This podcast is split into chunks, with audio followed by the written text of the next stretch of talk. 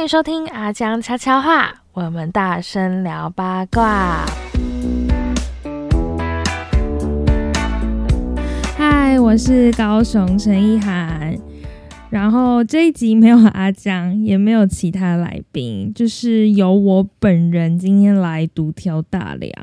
因为有可能是因为我就是平常想要篡位的心有点太过外放了，外放到就是阿江有点发现吧，所以他就想说：“哦，好啊，高雄陈意涵，你那么想要自己录，那你就自己录录看，我是看你录的怎么样。”没有啊，最后那一句是我自己加的。那总而言之，就是因为这样子，所以我就今天来录这一集给大家这样子。那因为其实我的人设一直以来都是一个，你知道，保健营养的白痴，也不是人设啦。就是是真的，因为毕竟我也不是你知道营养师，然后也不是医生啊这类的，嗯，比较保健营养相关的专业的领域。那因为毕竟我是阿江，就是口口声声说的真传弟子嘛，所以我当然就必须要去，你知道，也去吸收一些新的保健知识啊、正确观念啊等等的，那也有助于我的。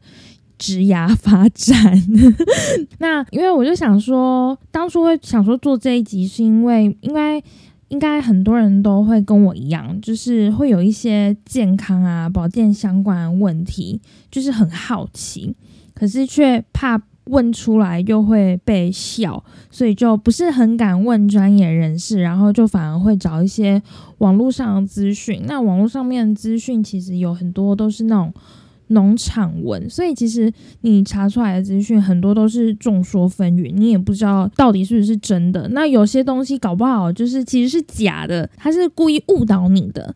可是因为误导的东西一而再再而三的被重复的话，就就会很容易变成真理。譬如说像几年前炒过的那个酸性碱性体质，也就是这样。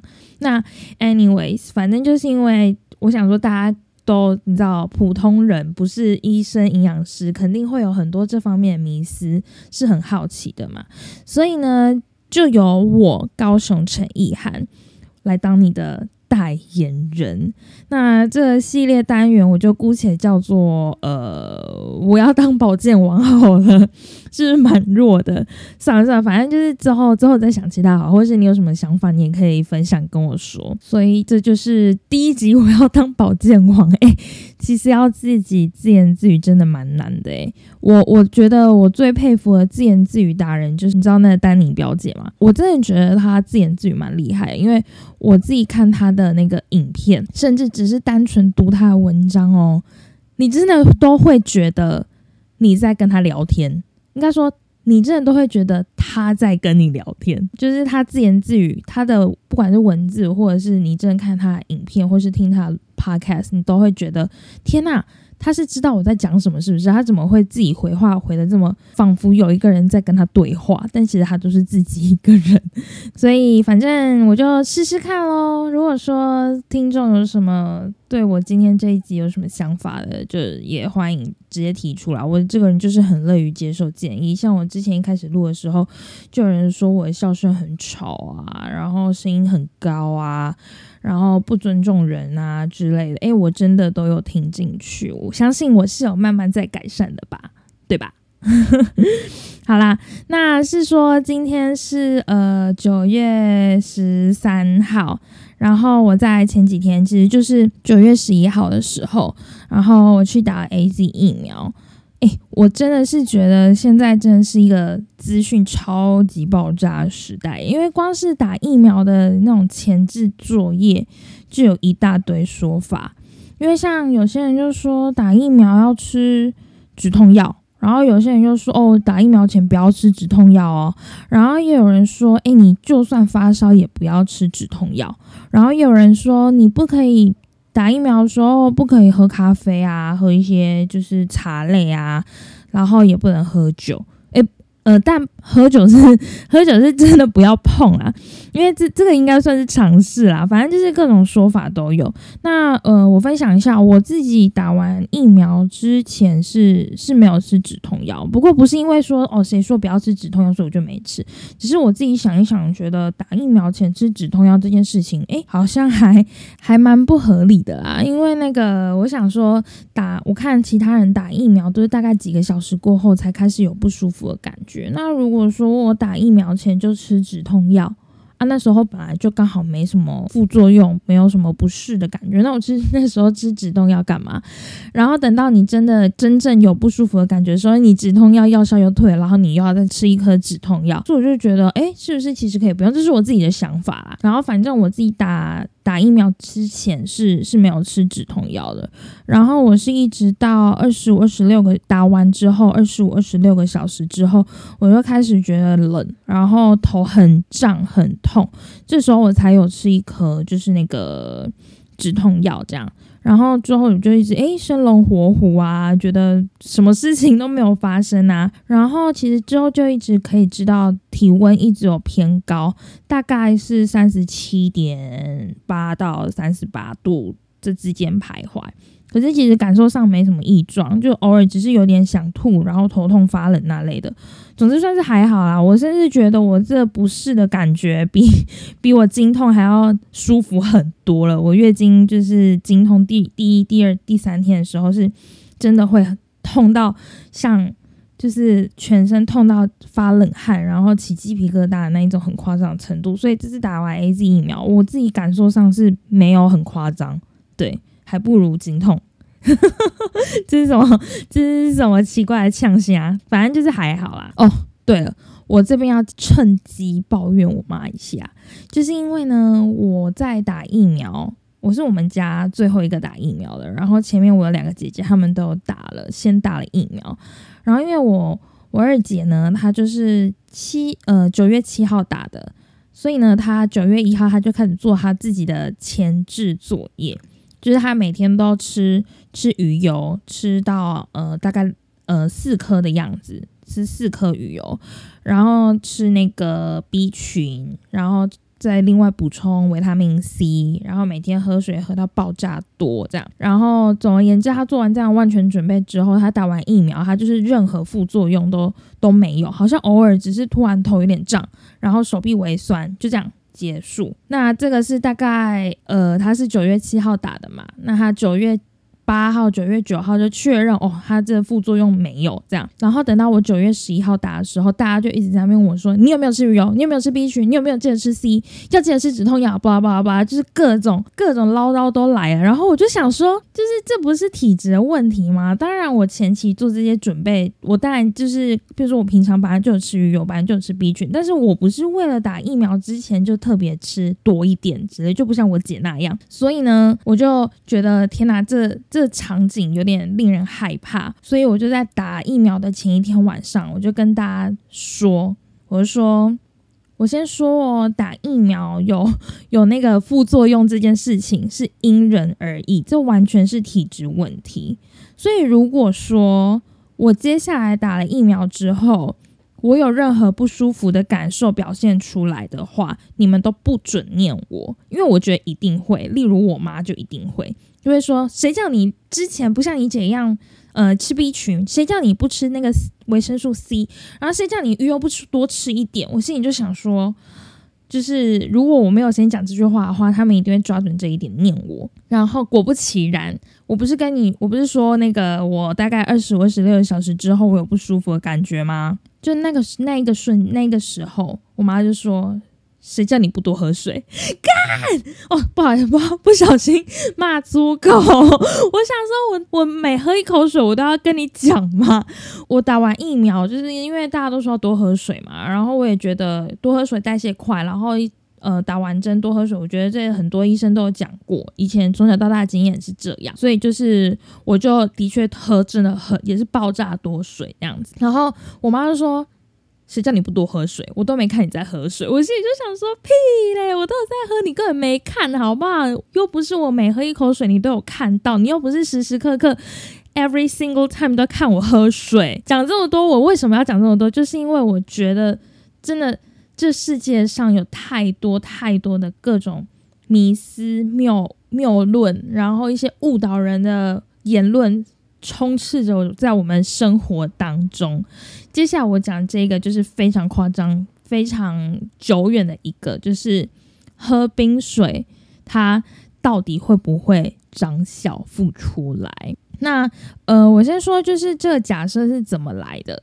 就是那个喝冷饮啊、吃冰这类的低温食物，你吃进去之后，然后会让你子宫受寒，然后呢，你的子宫那边感受到寒冷的时候，它就会长出脂肪来帮助保温，然后越积越多，越积越多，你的小腹就会越来越大。这个这个假说是这样，而且。乍听之下真的非常合理。我记得上一集我们跟那个谭博士聊 podcast 的时候有聊过，不过我觉得结合现代的一些生活的话，这是另外一个说法了。我先说，为了做这一集的那个题目啊，我自己除了有查很多资料之外，然后我也有跟那个减重医师，就是之前来录 podcast 的小陈医生讨论过。就是，所以今天讲的东西呢，他们都是有经过查证才会有才会跟大家说的。那首先，我先说，喝冷饮其实是不会造成脂肪囤积的，因为我们可以从两个面向来破解这件事情。第一个其实就是逻辑问题啦，因为如果说我们的内脏啊，真的很需要。保持温暖的话，然后就真的因为低温而会让他想要囤积脂肪来保温的话，其实如果我们真的喝下去之后，第一个接触到冷水的地方就是我们的就是口腔，口腔，然后再来就是那个。比如说你的食道啊，什么，然后胃啊，等等，中间经过了很长一段路之后，然后才会到达子宫。所以如果说因为低温而会让脂肪囤积这件事情是成立的话，那是不是你的全身，譬如说你的脖子、你的胃那边，通通也都会囤积内脏脂肪才对，而不是呃只着重在你的子宫的脂肪。这其实是我之后跟那个小陈医生讨论完之后，然后我突然想到的一个一个逻辑啦，就想说，哎，其实光是从这个地方，你就会发现有一个还蛮蛮大的盲点存在。光是从这个地方，你就可以破解掉这个迷思。然后再来是真的，国际上是有这样子的研究，在那个二零零六年的时候啊，他们就是找一群健康的成人，然后呢去测他们的代谢。代谢情形这样子，代谢率之类的。譬如说，他们在他们喝水前三十分钟就先测一次，然后喝水后的三十九十分钟之后呢，然后再测一次。那喝的水量，他们就是照体重去调整啦，平均起来每次大概就是喝五百 CC 左右。然后他们反正他们就是这样子做完研究之后，他们的结论就是喝低温就是三度 C 的水，五百 CC 左右，五百呃平均起来五百 CC 左右，他们都可以新。增加他们新陈代谢率大概百分之四点五，而且这样子的新陈代谢率是可以持续六十分钟左右。其实这个道理还蛮简单的，因为我们是我们人类是人恒温的动物嘛，所以你喝进去冰水之后啊，你的身体就会要把水加热到跟你的体温一样。那为了要加热到跟你的体温一样，那你就必须增加你的新陈代谢，然后直到你这个水温升高到跟你的体温一样之后就会停止。所以其实呃这边就可以发现说，冰水会囤积脂肪这件事情是错的，它反而可以算是间接的帮助你减重。然后小陈医生还有另外提到另外一个呃再更细节的研究是。喝四度 C 的水，刚刚是三度 C 嘛，而这现在就是喝四度 C 的水。然后呢，它更细节去细分到说，呃，每一公斤是十 ml 的四度 C 的水。好比说，如果你今天是六十公斤的人，那你一天就是喝六百 CC 的四度 C 水。那这样子下来之后，也是有类似的增加代谢的效果。好的，那我们现在已经破解了低温跟腹部。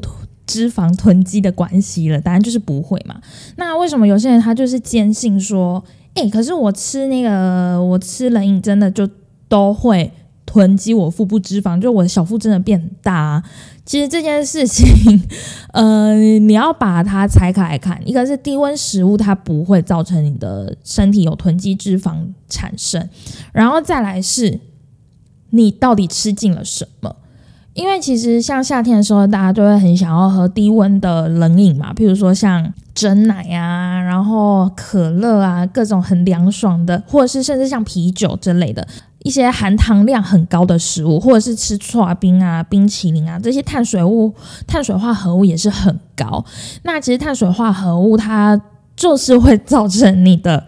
就是嗯，应该说你的高糖饮食啦，就是高糖饮食、高碳饮食，就是会造成你的腹部的囤积脂肪，因为它就是高 GI，那呃，它会让你的胰岛素的抗性增加，那就会进而造成你的脂肪囤积。那这样的脂肪囤积有一个特色，就是特别容易集中在你的腹部脂肪，所以才会有呃喝冷饮、喝吃冰会让你的腹部。腹部的脂肪囤积的这个问题发生，其实主要就是你的饮食状况，倒不是因为温度，而是你吃进去的营养里面就是碳水化合物很高就对了，所以才会让你的腹部脂肪囤积。所以我是觉得说夏天很热嘛，又是台湾，然后我又在高雄就很热的地方。如果说你真的很热很不舒服，你想要喝个凉爽的东西，就不用再罪恶感那么重，觉得。我还还要担心我的肚子变超大这样子，因为毕竟，呃，就研究就告诉你就不会嘛。不过我认为这边还有一个重点是，喝冷饮帮助减肥这件事情，它并不是你减重的核心哦。因为毕竟增加那个新陈代谢率增加了四点五这件事情，它也就。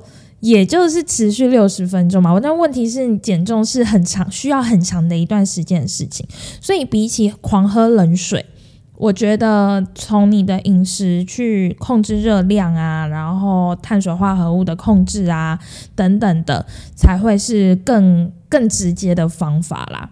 只是说今天讲这一集是想要跟大家说，其实低温食物这件。事情本身它是不会造成脂肪的囤积的。那以上就是我这一集的呃分享，然后希望大家会喜欢。我需要再做结论吗？再做一下好了。反正就是呢，喝冷水、喝冰水这件事情到底会不会造成小腹？答案是不会。喝冰水、低温的这些食物是不会造成小腹囤积脂肪的。反而是你吃那些高碳水化合物的东西，就会容易让你的胰岛素抗性增加，进而囤积脂肪，尤其是你的腹部脂肪。所以大家就是放心吃，放心吃，好吗？OK，那希望这一集你会喜欢啦。这真的是我自己自言自语录的第一集，非常的紧张害怕，天晓得我刚刚到底为自己卡掉重录了几次。那如果说大家对这一集有什么建议的话，也欢迎提出，因为我真的是。呃，非常乐于接受意见的人，真的是真的没有在 没有在反串，是真的，我真的很乐于接受意见。对，那如果说还有任何想要了解问题，想要高雄陈意涵来帮你问问专业人士的话，你也可以直接五星评论，我就会帮你知道收集资料，狂问这样子。那这一集先这样咯，记得五星评论，然后帮我追踪。订阅那类的，拜拜喽。